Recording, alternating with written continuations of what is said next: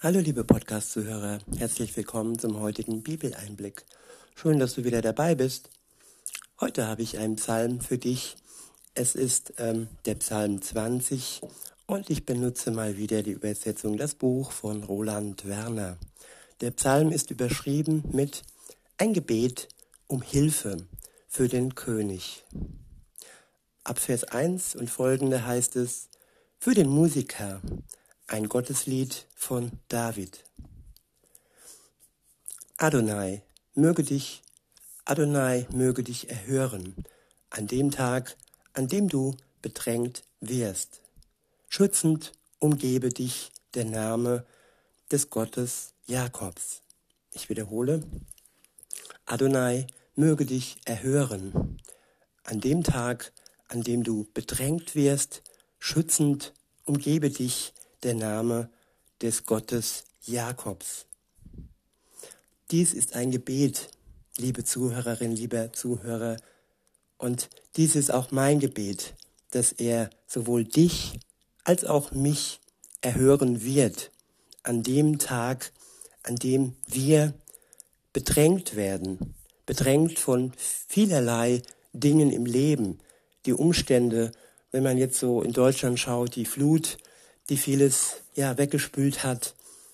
Und das ist wirklich eine sehr, sehr große Bedrängung, wenn Existenzen hinweggespült werden. Und wenn da Gott schützend uns umgibt und sein Name über uns steht, dann sind wir gut gerüstet, um wirklich mit ihm zusammen diese schwere Bedrängung zu überstehen. Genauso auch wenn uns Menschen bedrängen, wenn uns Einsamkeit bedrängt, alles oder wenn uns Krankheit bedrängt, Behinderung seit Geburt, so wie bei mir auch, ja, all diese Bedrängnisse, liebe Zuhörerinnen, liebe Zuhörer, bei all dem kann Gott uns helfen, wenn wir ihn um seine Hilfe bitten. Weiter heißt es in Vers 3 und folgende, er möge dir Hilfe senden von seinem Heiligtum und dich vom Zion her stärken. Ja, Gott kann uns Hilfe senden.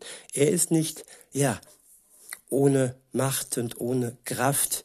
Er ist nicht ohne Einfluss. Er hat Einfluss auf die ganze Welt, auf jeden Menschen, so wie er auch Einfluss auf den Pharao, Pharao hatte, der nicht mit ihm unterwegs ist und ihn am Ende bewegt hat, dass er ja sein Volk, Gottes Volk, nicht das Volk des Pharaos, er dachte wohl, er könnte Ansprüche erheben über ja, die Kinder Gottes. Nein, das konnte er nicht.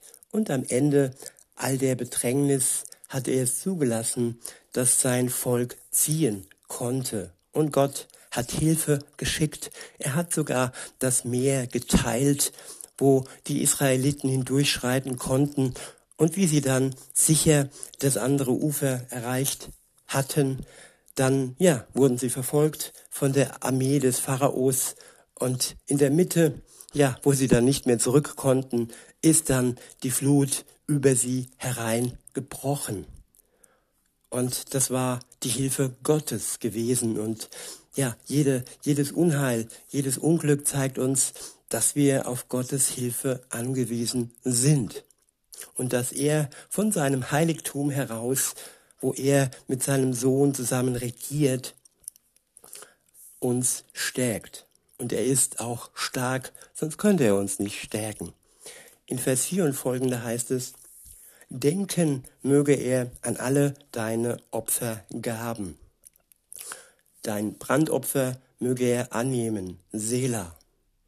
Ja, wir geben Gott etwas von uns ab, nicht, weil wir zittern und nicht, weil es nötig ist, um errettet zu werden, sondern es sind Dankopfer. Und diese Dankopfer nimmt Gott gerne an, die wir ihm und auch anderen geben, ja, vielleicht auch den Flutopfern geben, die sie im Moment sehr, sehr nötig haben, wenn es da jemand gibt unter euch, der sich das leisten kann und nicht unter ja, Grundsicherung oder einer kleinen Rente lebt. Nein, Gott ähm, ja, gibt das, was wir brauchen und wir geben zurück, auch wenn es nur Zeit ist, wenn es Muskelkraft ist. alles, was möglich ist. Darüber freut sich Gott, wenn wir es ihm und denen zurückgeben, die Hilfe benötigen. In Vers 5 und folgende heißt es, ergebe dir, was dein Herz sich wünscht und erfülle alle deine Vorhaben. Ich wiederhole, ergebe dir, was dein Herz sich wünscht und erfülle alle deine Vorhaben. Und hier muss man noch hinzufügen, er gibt uns das, was unserem Herzen gut tut, was unserem Menschen, unserer Seele, unserem Körper, unserem Leib gut tut. Nur das gibt er uns. Nicht die Schlange, die wir erbeten vielleicht und die uns beißen könnte oder irgendetwas anderes, das uns nur schadet. Und wenn er uns Dinge gibt, dann nur dann, ja, um uns zu unterstützen, um uns voranzubringen. Und er ist unser schützender Fels.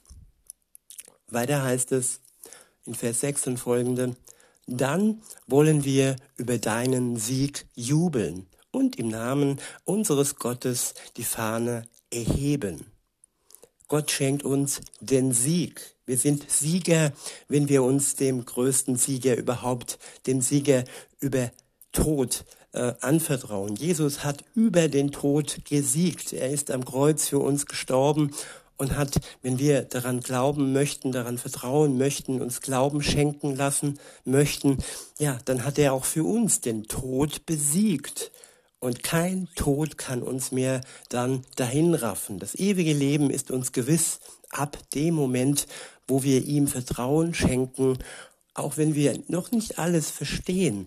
Aber Kinder verstehen auch noch nicht alles. Kinder können eins besonders gut, und das ist Vertrauen, ihrem Vater Vertrauen. Wenn dieses Urvertrauen noch nicht zerstört wurde und am Anfang der Zeit, wo Kinder auf die Welt kommen, dann haben sie noch dieses Urvertrauen zu ihrem Vater und zu ihrer Mutter. Und wer dieses Urvertrauen zerstört, der wird hart bestraft werden. Das ist gewiss. Aber auch für diese Kinder ist Gott noch da. Er schützt sie, er sendet seine Engel und umsorgt sie, er heilt sie teilweise, bis sie dann ganz heil werden können, wenn er dann wiederkommt und alles hinwegnimmt, alle seelischen Schmerzen, die wir auf uns geladen haben, weil das Leben uns so gebeutelt hat. Aber trotzdem ist er für uns da, weil er uns liebt. Weiter heißt es, Adonai, erfülle alle deine Bitten. Ja, man muss sagen, Gott ist zwar kein ja, Wunschautomat, aber trotzdem erfüllt er jede Bitte, die uns gut tut. Und wenn wir im Geist bitten, wenn wir ja in seinem Namen bitten, wenn wir das bitten, was in seinem Plan ist, nämlich er hat ein guter Plan, der am Ende ja ins Paradies führt, wenn wir all diese guten Dinge von ihm bitten, dann wird er unsere Bitten erfüllen. Vielleicht nicht immer sofort, vielleicht ist man auch erst 40 oder 50, bis man dann gewisse Bitten erfüllt bekommt. Weiter heißt es ab Vers 7 und folgende, jetzt weiß ich, dass Adonai seinem Gesalbten zu Hilfe kommt. Aus seinen heiligen Himmeln gibt er ihm Antwort. Durch seine machtvollen Taten schenkt er Rettung. Ja, wenn du dich, liebe Zuhörerin, lieber Zuhörer, von Gott salben lässt, von ihm wirklich diesen Schutzschild, den Geist Gottes schenken lässt, dann, ja, wird er dir Rettung schenken. Und das heute und das sofort. Nicht erst irgendwann, sondern in dem Moment, wo du dich ihm anvertraust und wie ein Kind, ja, dich in seine Arme fallen lässt. In Vers 8 und folgende heißt es, die einen verlassen sich auf Wagen und die anderen auf Kampfrosse. Statt Wagen könnte man auch sagen Panzer und statt Kampfrosse könnte man auch sagen, ja, Drohnen. Das ist heute moderner, aber viele verlassen sich auf die Technik und auf große Muskelkraft, sowohl von Tieren als auch von Menschen. Und weiter heißt es dann, doch wir setzen auf den Namen Adonais, unseres Gottes. wenn man sich das Volk Gottes anschaut, die Israeliten und ja, Israel im Moment, wie groß und stark und mächtig diese Armee ist. Aber sie ist gewiss, dass Gott für sie kämpft. So wie bei David und Goliath, wo der kleine äh, äh David den großen Goliath, den Riesen, mit einer Steinschleuder besiegt hat, weil er die richtige Stelle durch Gott und seine Zielkraft treffen konnte. Und so ist es auch bei den Israeliten. Nehmen wir mal den, den, den, äh, den Sechstagekrieg, war es, glaube ich, waren es sechs Tage, wo sie dann wirklich durch Tücke und Weisheit, die sie von Gott bekommen haben, von all den Feinden, ja, ablassen kon konnten und sie besiegt haben. Viele Länder haben sie angegriffen, Ägypten, Jordanien und, und, und, alle auf einmal. Und Israel war durch Gott so stark und so mächtig, dass sie sogar wieder, ja, die Tempelmauer zurückerobert haben. Den Bereich, der ihnen so wichtig ist in ihrem Glauben. Und wo auch Jesus unterwegs war im Tempel und diese Mauer, ja, das war die Mauer, wo Jesus auch war und gepredigt hat.